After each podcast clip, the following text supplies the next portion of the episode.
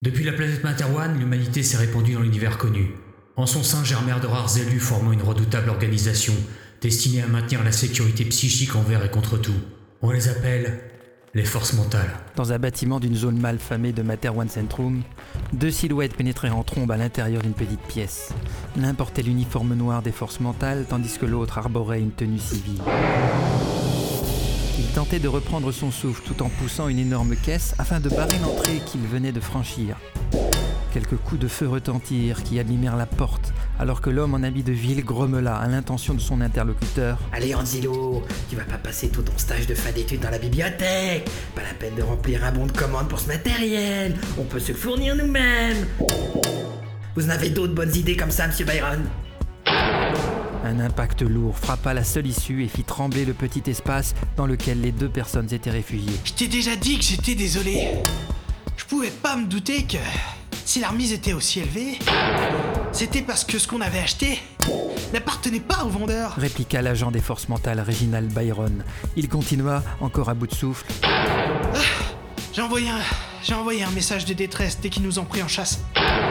La cavalerie ne devrait plus tarder. Les hommes de l'autre côté avaient visiblement trouvé de quoi faire un bélier. D'énormes frappes ébranlant un rythme soutenu le maigre rempart qui maintenait les deux interlocuteurs en vie. J'avais demandé un stage tranquille. Je voulais valider mon année et devenir enseignant, moi. Mourir dans un cul-de-sac parce qu'on a malencontreusement volé un rénovateur holocron à un baron local. Alors qu'un trou se formait dans la porte, encore trop petit pour laisser passer un humain, des cris commencèrent à se faire entendre. Leurs assaillants avaient visiblement des difficultés et leur priorité venait de changer. Après plusieurs coups de feu lointains et des cris de panique qui se rapprochaient, Angelo Decoff se risqua à jeter furtivement un œil par l'ouverture.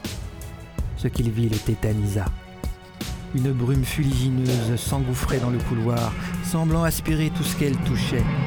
Les hurlements des hommes qui se faisaient happer à l'intérieur cessaient subitement, et il pensa même apercevoir une forme de crâne lugubre, là où la fumée avançait. Il se prostra et compta jusqu'à dix pour reprendre le contrôle de ses émotions. De l'autre côté de la caisse, Réginald était lui aussi perplexe, mais beaucoup moins effrayé. Lorsqu'il atteignit finalement 10, plus un son ne perçait au dehors. Le stagiaire, à peine sorti de l'université mentale, se retourna et fixa l'ouverture pour y voir le brouillard sirupeux écarter les derniers morceaux du rempart et s'engouffrer dans la salle. Au moment où la brume le traversa, Angelo fut choqué d'observer quatre militaires arborant chacun les suspenseurs d'une couleur différente ainsi qu'un écusson des forces mentales. La silhouette portant les équipements blancs baissa son nez et releva son casque, découvrant un visage féminin délicat, bien que recouvert de plusieurs cicatrices. C'est par message psychique qu'elle se présenta. Ici Parcha, la capitaine de l'opération Fantôme. On vous sort de là? L'agent avec le matériel le moins éclairant l'aida à se remettre sur pied. Il put ainsi s'apercevoir à quel point celui-ci était grand. Il l'accompagna pour fixer une espèce de visière à réalité augmentée, alors qu'Angelo entendait une nouvelle voix dans son esprit. Ici bébé, j'ai mis l'écran de combat sur la liste d'extraction. Elle devrait être synchronisée sur notre réseau mental. Son timbre correspondait à sa carrure, lourd et posé. Ici Mikhail, pareil, fixé de mon côté sur l'émetteur de messages de détresse. J'espère que tes gadgets fonctionnent, Tenbri, sinon ils vont avoir du mal à suivre. Pas de doute là-dessus. Je leur envoie les itinéraires et je pars la première. Plus d'hostilité détectée.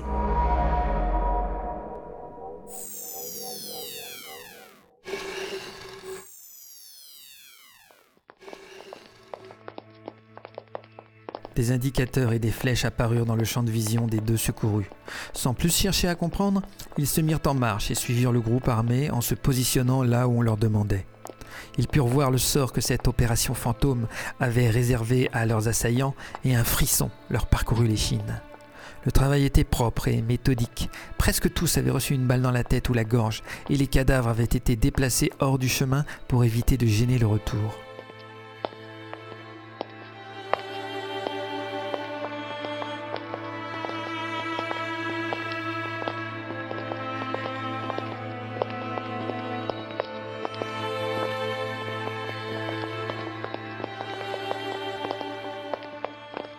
Alors qu'il progressait, heureux de ne pas être parmi les victimes de l'escouade, la voix de Parcha retentit de nouveau, et une flèche rouge apparut sur leur écran pour leur indiquer un couvert d'urgence. Hostile détecté. Cible invisible au balayage passif. Sans doute sous Boramol.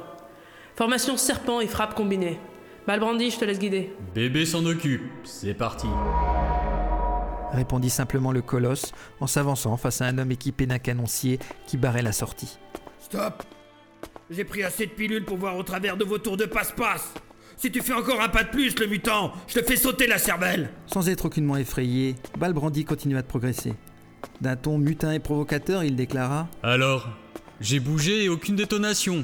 Peut-être suis-je trop loin, tu as peur de rater ta cible Attends, je vais t'aider. Malgré la distance, Angelo pouvait voir la sueur perler sur le front de leur agresseur. Il était stupéfait de l'attitude désinvolte du colosse qui s'avançait toujours, se rapprochant plus de l'arme. Il fut alors si près qu'il posa un doigt sur le crâne de l'assaillant, mimant un pistolet. Tu vois Il y a un problème avec ce que tu as dit. Le boramol n'immunise pas contre les manteaux. Il vous protège juste un peu mieux. Mais clairement pas assez pour résister à une formation de 4 manteaux en symbiose. Alors qu'il levait le pouce comme pour ramener un chien, Reginald put sentir l'afflux mental qui était transmis au colosse alors que celui-ci tonna un simple BOM L'homme de main, gavé de boramol, s'effondra, l'esprit irrémédiablement déchiré par le choc de l'attaque mentale.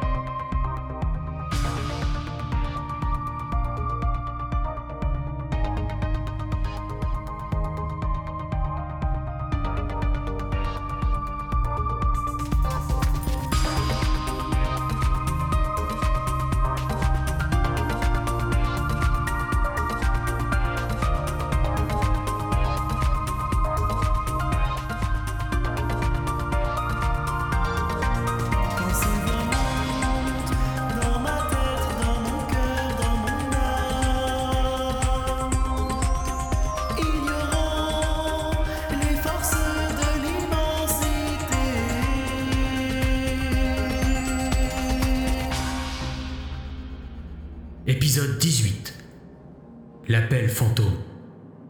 problème avec ce que tu as dit. Le boramol n'immunise pas contre les manteaux. Hostile détecté. Dans une pièce vivement éclairée, un homme observait la multitude d'écrans qui transmettaient des vidéos différentes. Il pensa à haute voix, comme pour couvrir le brouhaha que formait son visionnage. Stupéfiant. Proprement épatant. Ils ont une synchronicité parfaite et pourtant chacun des membres évolue indépendamment. Il stoppa plusieurs diffusions et se concentra sur celui de sa gauche. On voyait quatre silhouettes évoluer, portant exactement la même tenue, se différenciant uniquement par la couleur de leur suspenseur. L'équipe fantôme progressait au travers un bâtiment, laissant le plus grand d'entre eux prendre position en hauteur et armer son fusil de précision. La rouge avançait sans vraiment se soucier des ennemis présents. Ceux-ci semblaient paniqués et visaient au hasard devant eux, cachant des rafales dans le vide où sont leurs camarades. Une fois sur place, elle attendit quelques secondes avant que le tireur d'élite n'abatte la seule cible qui ne succombait pas à la frayeur générale. Ils se servent des visions de chacun pour que le sniper n'ait pas besoin d'avoir un angle parfait. L'homme se mut légèrement pour observer une autre vidéo. L'on y voyait celle que son dossier désignait comme la capitaine, reconnaissable à l'aide de ses suspenseurs blancs, employer ceci pour augmenter la vitesse de certains de ses coups, ou au contraire lui permettre de se rétablir en inversant la poussée après une frappe. Un style de combat s'appuyant sur les techniques souriantes et la technologie. Très ingénieux. L'homme finit son visionnage et prit sa décision. Il composa le code d'holoconférence qui lui avait été fourni et attendit que les participants décrochent. Le groupe ayant sauvé Reginald Byron la veille apparut finalement et il se présenta à eux. Bonjour, je suis le colonel Tarvagan. Sans doute le plus ancien membre encore actif dans notre agence. Le patriarche en personne L'interrompit Miraille. D'après son dossier, il s'agissait d'un orphelin bercé aux contes et aux légendes des faits d'armes des forces mentales. Le vieil homme n'avait plus entendu ce surnom depuis longtemps. Parfaitement, monsieur. Je vous ai contacté car j'ai une proposition à vous faire. Mais avant, je voudrais m'assurer que vous êtes bien taillé pour la situation. Tout d'abord, à qui obéissez-vous La question semblait rituelle. De par la différence d'âge, l'on pourrait presque croire un professeur demandant à ses élèves de réciter une leçon. Et c'est sans même réfléchir ni même se concerter que les quatre membres s'exprimèrent. Comme tout personnel des forces mentales, nous répondons au roi et à travers lui nous servons le peuple et les intérêts de la couronne. Le colonel se permit un léger sourire à cette tirade. Ces informateurs ne s'étaient pas trompés, ils feraient des recrues de choix. N'auriez-vous pas dû me dire que vos ordres émanaient du chef des forces mentales, le contre-amiral Pophéus? À ce nom, la femme aux cheveux au brun coupés courts afficha une moue désapprobatrice. Il ne nous comprend pas. Se contenta-t-elle de répondre Il ne le pourra jamais. Certes, on ne peut pas lire dans son esprit, mais nous ne pensons pas que cela fasse de lui un bon dirigeant. Au contraire. Un bon commandant doit analyser et se faire entendre de ses hommes. Finit par répondre le colosse, comme si c'était lui qui avait débuté la phrase. Parfaitement. Et à ce titre, que diriez-vous de vous ranger derrière le futur ministre des Forces Mentales, un agent accompli de l'agence qui vous comprendra et partagera vos capacités? Le mouvement était audacieux, surtout après l'échec de la prise de contrôle du QG des forces mentales, mais les dossiers étaient très clairs. L'opération Fantôme détestait Pophéus. Ils vivaient en symbiose depuis 5 ans et le contre-amiral avait tenté de les séparer, d'envoyer chacun de ses membres là où il serait plus utile. Ils n'avaient pas compris qu'à force d'être ensemble et connectés, demander à l'un d'aller sur une autre mission revenait presque à leur proposer de se couper un bras. C'est donc sans grande surprise qu'ils répondirent Quels sont vos ordres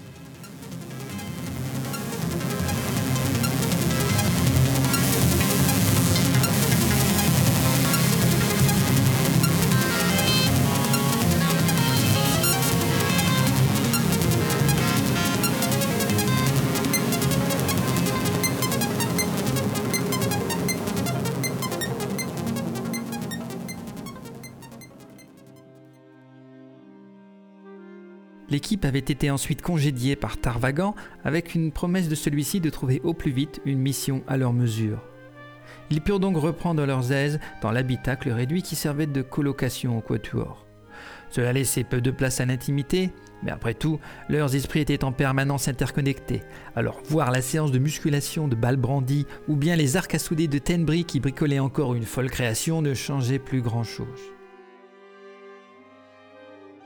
Deux jours s'écoulèrent, ainsi que leur quotidien d'entraînement, de renforcement et d'expérimentation, avant qu'un message par canal mental crypté ne leur parvienne. Un drone spécial venait de le délivrer en les survolant, et avant même qu'il ne repasse dans l'autre sens pour confirmer ses instructions, l'équipe était déjà en préparation. Parcha sélectionnait des armes facilement camouflables, Bébé triait les tenues civiles qu'il porterait en accord avec Tenbri qui les agrémentait de quelques gadgets de son cru. Le seul qui restait impassible au milieu de cette agitation était Mirail, fixé devant son écran à étudier les plans et actualités de la zone d'opération. Lorsque le robot volant repassa et confirma bien les ordres précédemment donnés, l'opération Fantôme était déjà prête à se mettre en marche.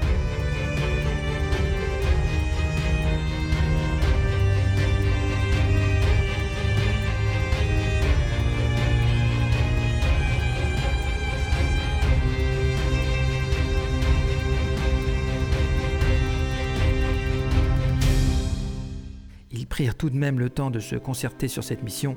À première vue, elle ne paraissait pas bien compliquée, Peut-être est-ce un test. émis par chat en écho aux interrogations du groupe entier. Toujours était-il que le groupe devait se rendre dans un centre médical réservé aux manteaux afin d'enquêter sur la mort troublante de l'un des patients. Mirail avait fait imprimer les documents relatifs à cet incident ainsi que quelques documents cryptés qui avaient été déposés dans leur boîte aux lettres. Ils avaient prévu de les lire pendant le trajet. Pour le moment, les seules informations que le petit frère de Parcha avait récupérées étaient les circonstances du suicide par défenestration ainsi que le nom du décédé, l'agent Letoak Duni. C'était plus que suffisant pour se mettre en route.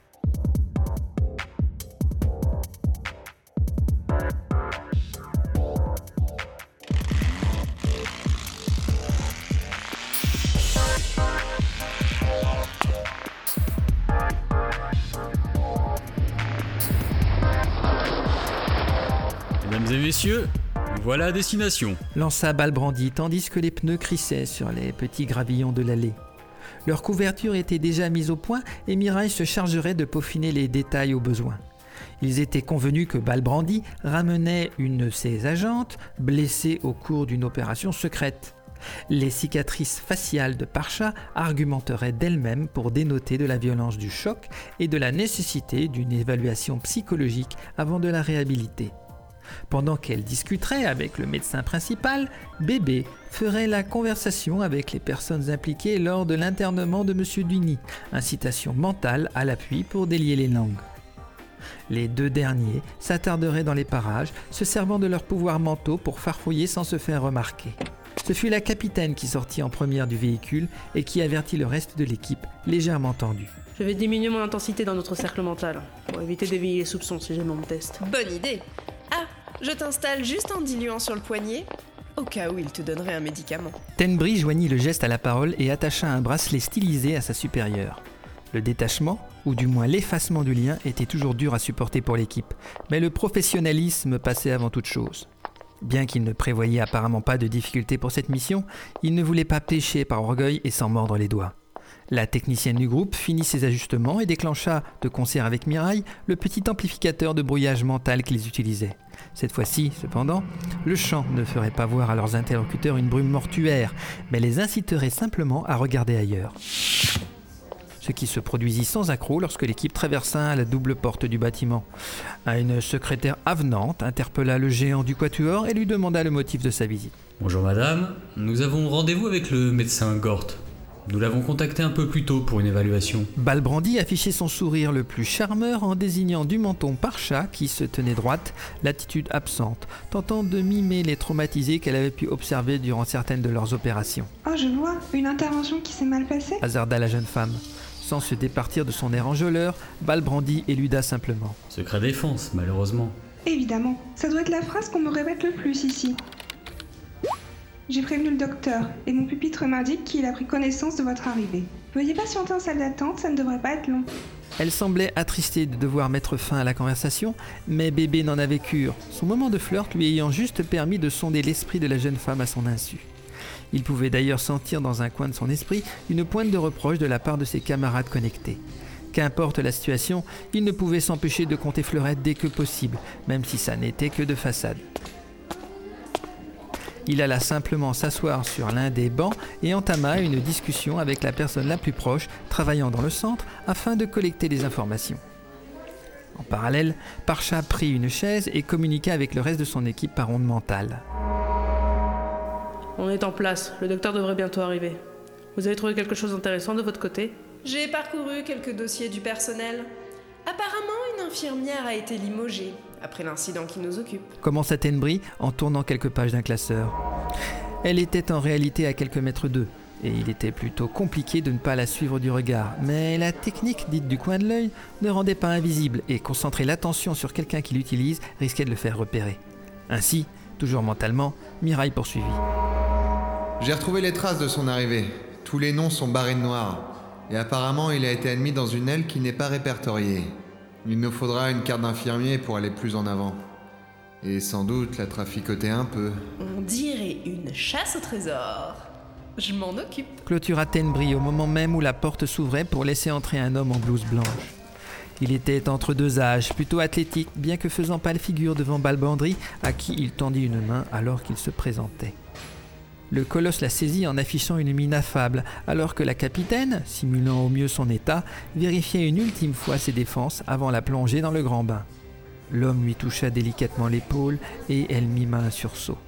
Il semblait avoir l'habitude de ce type de réaction. Pendant qu'elle fut entraînée dans une alcôve du côté sécurisé du bâtiment, Balbrandi lui accorda un dernier sourire d'encouragement, puis s'en retourna à ses interrogatoires subtils. Un œil attentif aurait remarqué que la porte avait mis un temps anormalement long avant de se refermer sur le médecin et celle qui l'accompagnait, mais les gadgets de Tenbri continuaient d'agir.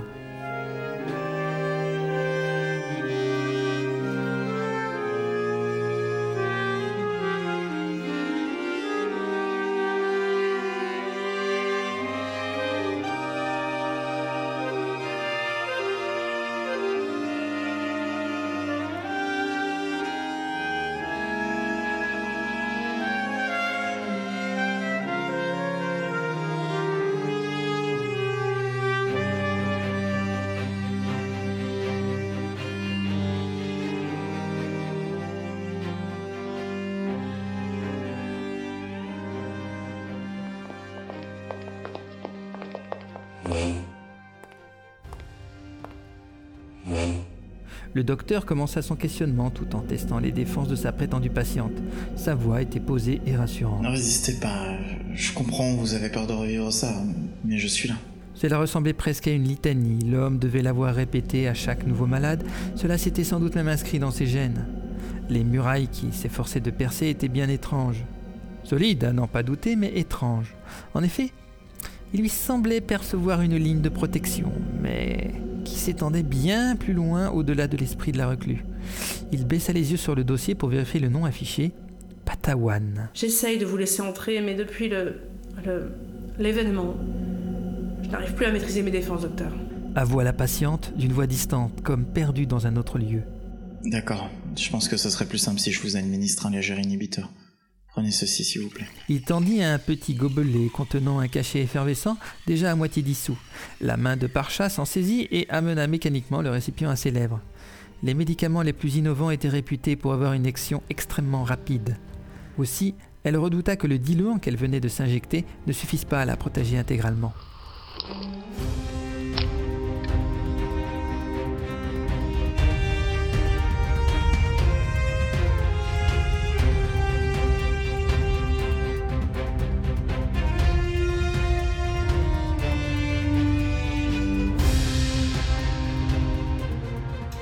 Au même moment, dans une zone du bâtiment, un clic sonore se fit entendre alors que la carte modifiée de Tenbury entrait en contact avec le détrompeur. La porte tourna dans le silence propre aux lieux inoccupés, tandis que la silhouette se glissa à l'intérieur. Elle déplaça les différentes couches de poussière en se couvrant le visage. Mireille, j'ai pénétré dans une pièce sécurisée qui n'apparaissait pas sur le plan. Est-ce que je suis au bon endroit, à ton avis? Ah, c'est compliqué de recomposer le chemin avec toutes ces censures. Mais ça en a l'air. Tu vois quoi que ce soit qui semble intéressant? Elle continua de remuer ce qu'elle pouvait avant de répondre. Hmm. Il y a des marques sur le sol, comme si on avait fait glisser un énorme objet. Et une feuille de papier qui ressemble presque à un parchemin vu l'état. Tiens, utilise mes yeux pour comprendre. Le lien entre les deux membres se renforça alors que Miraille observa les fines traces d'encre encore visibles. Para.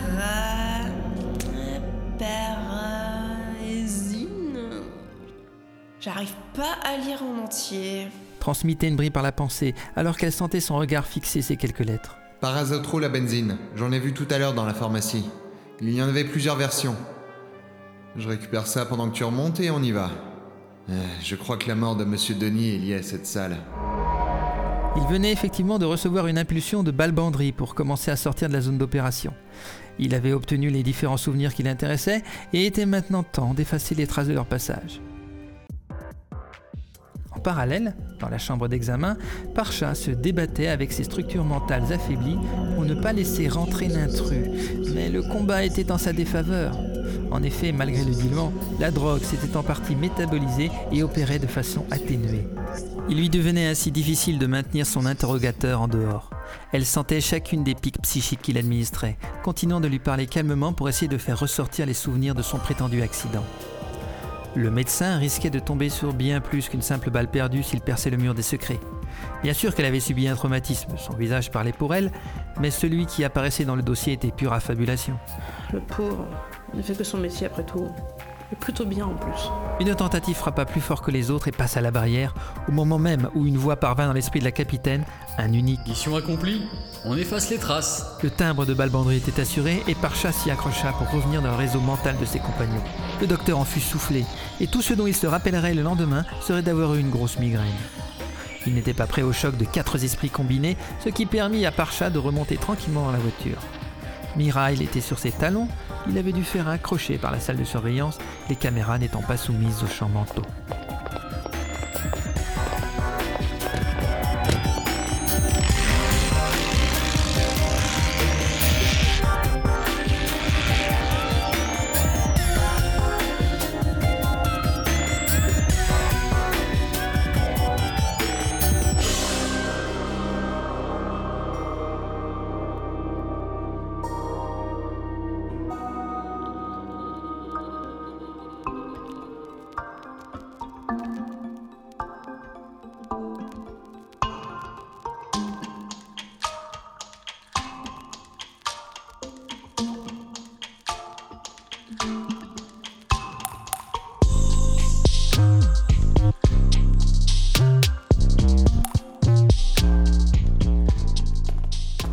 Quatre ombres progressaient dans l'obscurité des tunnels.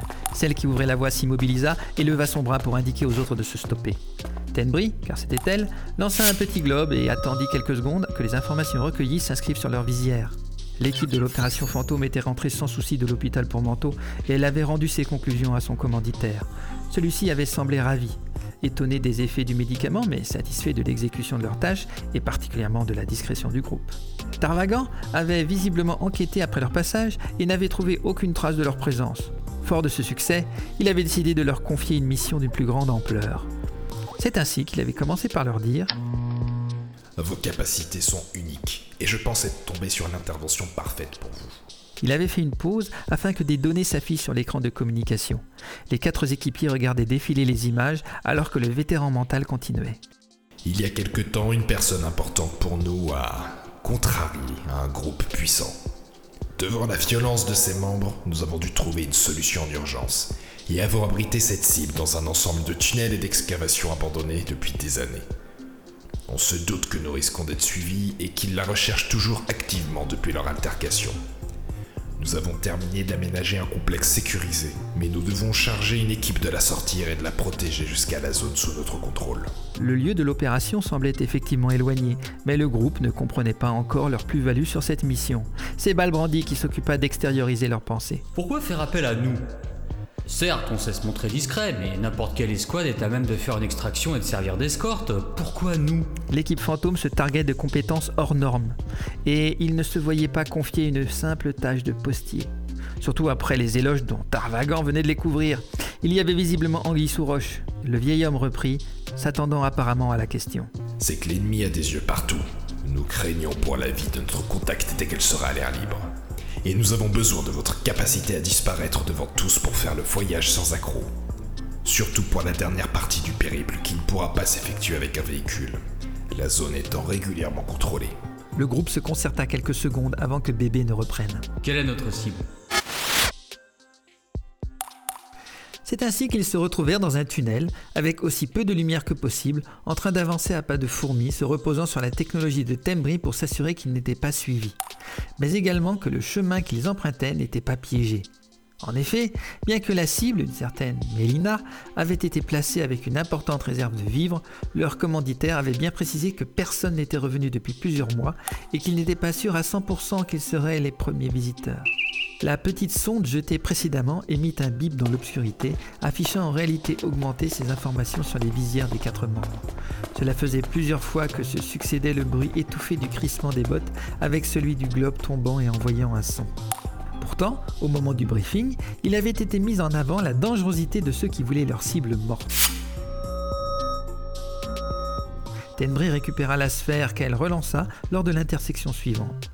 L'équipe n'était plus très loin de leur objectif, à en croire Tarvagan.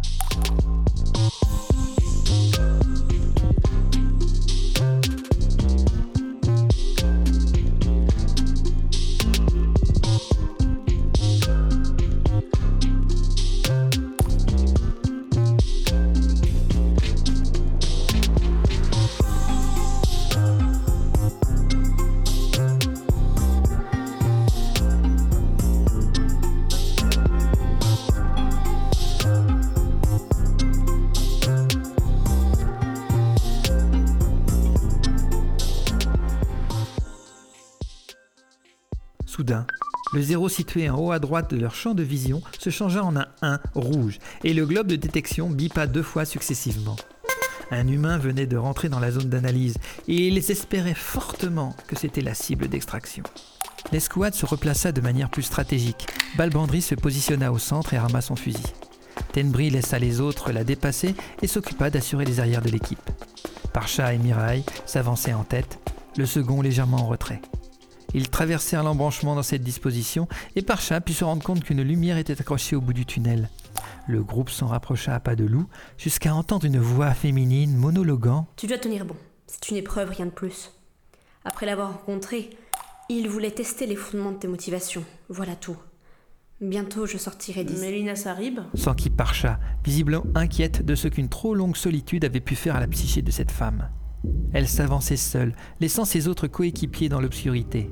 Ils se décrispaient légèrement maintenant que leur cible était retrouvée. Il s'agissait du premier jalon de leur mission et ils venaient de l'effectuer sans accroc. Il leur restait tout de même à rapatrier la personne en face d'eux. Celle-ci, depuis qu'elle avait été ailée, se tenait immobile dans la lumière crue et s'était tue en fixant sa sauveuse. Quand la capitaine se rapprocha, elle put constater la précarité dans laquelle Mélina avait dû survivre. Elle repéra de petits appareils que Tenbry identifia immédiatement comme des capteurs d'eau estampillés force mentale. Ils permettaient de puiser dans la roche pour en extraire une quantité potable suffisante. Parcha observa également de nombreuses boîtes de conserve vides et des caisses en contenant encore plus, non entamées. Il était clair qu'elle avait largement assez de ressources pour vivre au moins une année supplémentaire, et la simple pensée de rester seule et sans contact avec une psyché humaine pendant aussi longtemps fit frissonner le groupe entier. Madame Sarib, je viens ici pour vous sortir de là. Vous allez bien? Azarda Parcha, craignant une réaction de démence de la part de l'ancienne recruteuse de la confrérie. En un clignement de paupières, Mélina retrouva une posture droite et son esprit s'ouvrit, ce qui n'était pas arrivé depuis de nombreuses semaines. Cela surprit même l'équipe et la capitaine put capter un discret C'est l'une des nôtres. propulsé par Balbandry. C'est le regard pétillant et la voix enjouée que Mélina s'adressa à l'unique personne présente dans son champ de vision. Puisque vous êtes là, tout va pour le mieux. Il ne s'agissait que d'une épreuve pour tester ma dévotion. Vous êtes seul? D'un signe de la main, son interlocutrice indiqua discrètement au groupe de se rapprocher. Ils diminuèrent également leur camouflage mental, ce qui fit s'agrandir les iris de l'occupante de la caverne. Stupéfiant, proprement étonnant.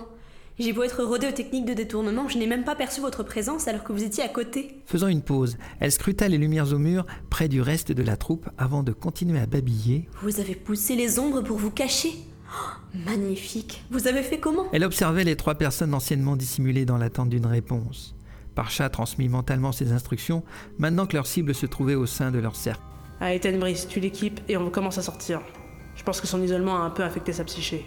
Elle s'accorda le temps de la réflexion avant d'ajouter On va pas l'intégrer tout de suite dans nos barrières.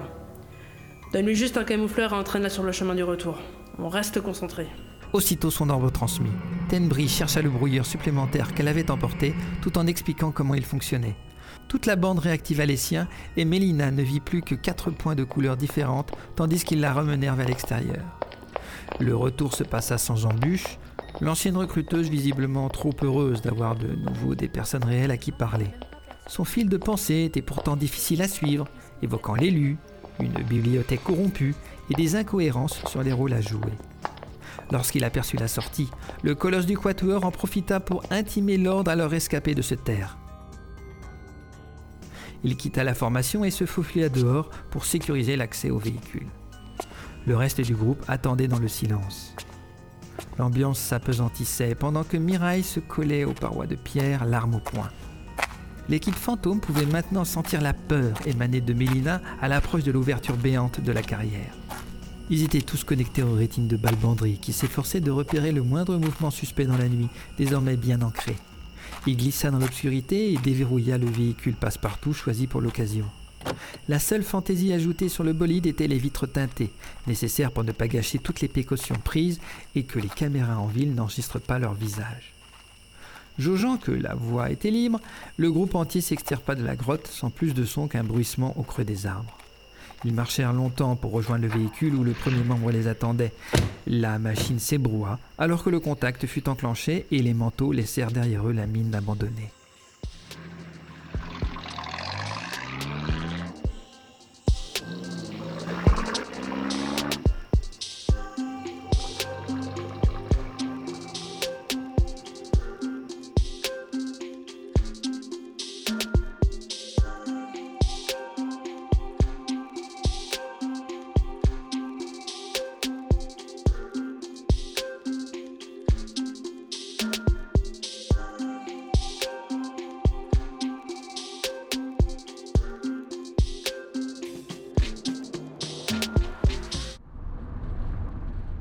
L'intérieur du véhicule, l'ambiance avait drastiquement changé.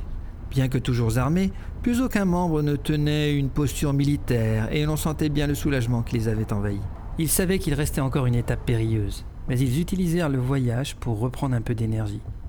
Balbandi se concentrait sur le chemin et personne ne faisait attention aux élucubrations de Mélina, qui profitait de la quiétude de l'endroit pour poursuivre son monologue. Son rôle ne peut pas être de nous diriger vu qu'il s'y refuse. L'élu devait uniquement nous montrer la voie et nous unifier. Voilà son but absolu. Quelques pensées fusèrent de ces deux voisins qui se demandaient si leur commanditaire allait être heureux de voir l'état de folie de son élément autrefois utile. S'il se dresse telle une muraille imposante, c'est simplement pour nous tester. Il veut s'assurer que nous sommes dignes. Nous pouvons le faire. Ma survie en est la preuve. Même Mirail, pourtant féru de textes ésotériques anciens, comme ceux fondant les croyances octotes, ne pouvait reconnaître le motif précis du délire religieux.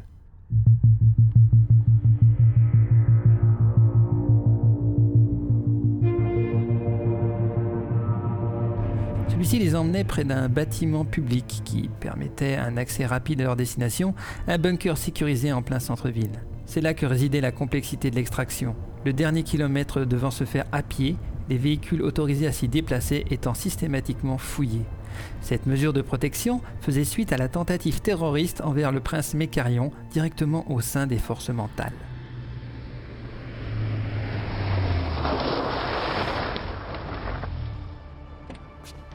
Lorsqu'ils sortirent de leur moyen de transport, plus aucun sourire ne se lisait sur les membres de l'opération Fantôme. Ils se concentraient maintenant pour maintenir leur nuage désorientant, sans lui donner de forme effrayante comme ils l'avaient fait durant la dernière mission de secours. L'ancienne recruteuse Sarib fixait le sol, n'osant redresser la tête, comme si le simple fait de lever le regard risquait de la foudroyer. Tout le monde commença donc à traverser les rues. Au vu de leur tardive, ils ne croisèrent pas beaucoup de personnes et leur camouflage fonctionnait à merveille, personne ne les interpella.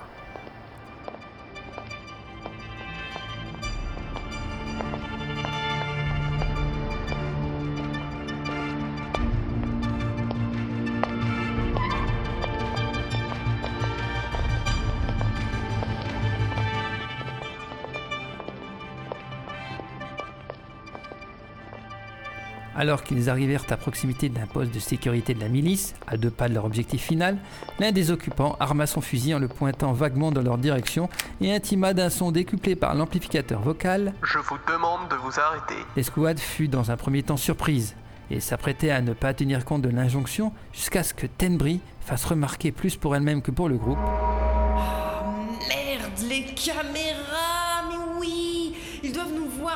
de contrôle Oh mais putain, mais comment on a fait pour oublier ça? La brume ondula quelques secondes suite à ce coup de bélier qui les ébranla, et Balbrandi en profita pour s'extirper de la bande et apparaître seul devant le milicien qui se focalisa sur lui. Il commença à calmer le jeu, indiquant qu'il faisait partie des forces mentales et qu'il testait simplement l'efficacité des systèmes mis en œuvre pour la sécurité. Cela sembla faire effet, jusqu'à ce que l'homme exigea non seulement des ordres de mission, mais également les identifiants de chacun des membres de l'opération. Balbrandi tenta d'argumenter sur le caractère top secret de son affectation, montrant les insignes qu'il portait. Il crut pendant un bref instant avoir raisonné son vis-à-vis, mais celui-ci reçut une nouvelle instruction de son communicateur. Bien, monsieur. Je vous demanderai juste de nous autoriser à voir chacun de vos visages, et nous vous laisserons repartir. Balbrandry allait accéder à sa requête lorsque son esprit sentit la pensée de son interlocuteur. Gagnez du temps. Les renforts sont en route. Ennemi d'état confirmé.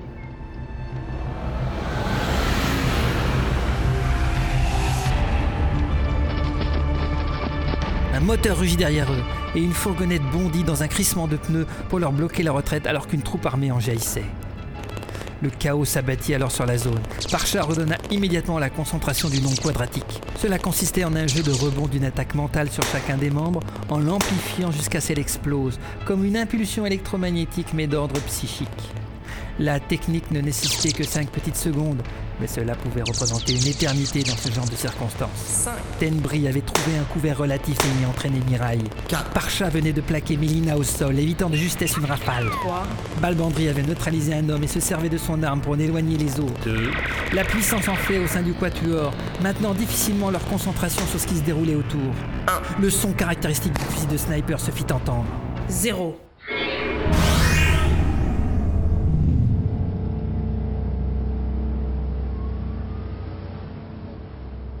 L'onde explosa en même temps que Parcha hurla un nom au ciel.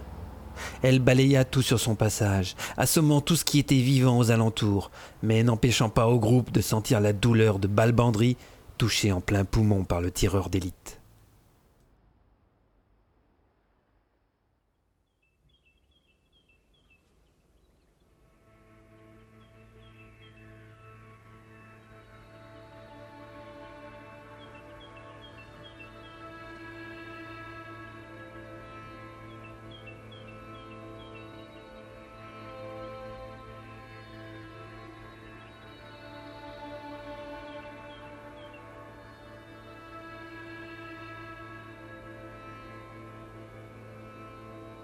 Dans une étendue verte, théâtre répété à l'infini pour chaque cimetière, trois silhouettes pleuraient en silence en face d'une tombe fraîchement recouverte. Les croque-morts avaient prononcé quelques paroles et, devant le mutisme apparent du peu de monde présent, avaient fermé le trou et s'en étaient allés. Une pluie aurait donné un ton approprié à cette mort, mais rayonnait alors un prétentieux soleil ponctué de gazouillis d'oiseaux. Après un temps qui sembla une éternité, une voix rendue rauque par l'émotion, Parcha lança un simple Partons. Personne n'y trouva rien à redire. Après leur passage, les deux employés du cimetière se demandèrent pourquoi leurs bottes étaient recouvertes de boue fraîche alors qu'ils n'avaient pas officié de la journée. Il y avait beaucoup trop de tombes pour qu'ils se rendent compte de la stèle surnuméraire. Une semaine plus tard, le colonel Tarvagan en personne se rendit dans l'antre de l'équipe ayant formé l'opération Fantôme. Plus aucune nouvelle du désormais trio depuis que son équipe de secours avait récupéré Mélina près du checkpoint. Après avoir vérifié qu'aucun piège apparent n'y attendait, il pénétra dans la pièce principale. Bien en évidence sur la table, une enveloppe toute simple trônait. À celui qui lira cette lettre, sache que tu es ici dans, la demeure d'un mort et qu'à part un temps perdu, il ne reste plus rien. Si tu espères des recrues, elles ont trépassé suite à un tir à longue portée. Si ce sont des insignes que tu veux, considère ceci comme rendu. Si tu t'offusques de cette désertion, apprends que tu peux nous chercher, mais que cette tâche sera aussi ardue qu'attraper le vent. Car tu es ici dans la demeure d'un mort, et bien qu'il n'y ait eu quatre chambres, quatre noms et quatre voix en ces murs, il n'y a jamais eu qu'une seule personne qu'un unique poumon perforé aura fait taire. Nous nous tiendrons éloignés des affaires de ce monde car nous n'y appartenons plus. Et si d'infortune tu pensais pouvoir nous appeler, placer un espoir en nos capacités, considère celui-ci anéanti par des hommes ayant eu la prétention de nous comprendre. Adieu, fantôme.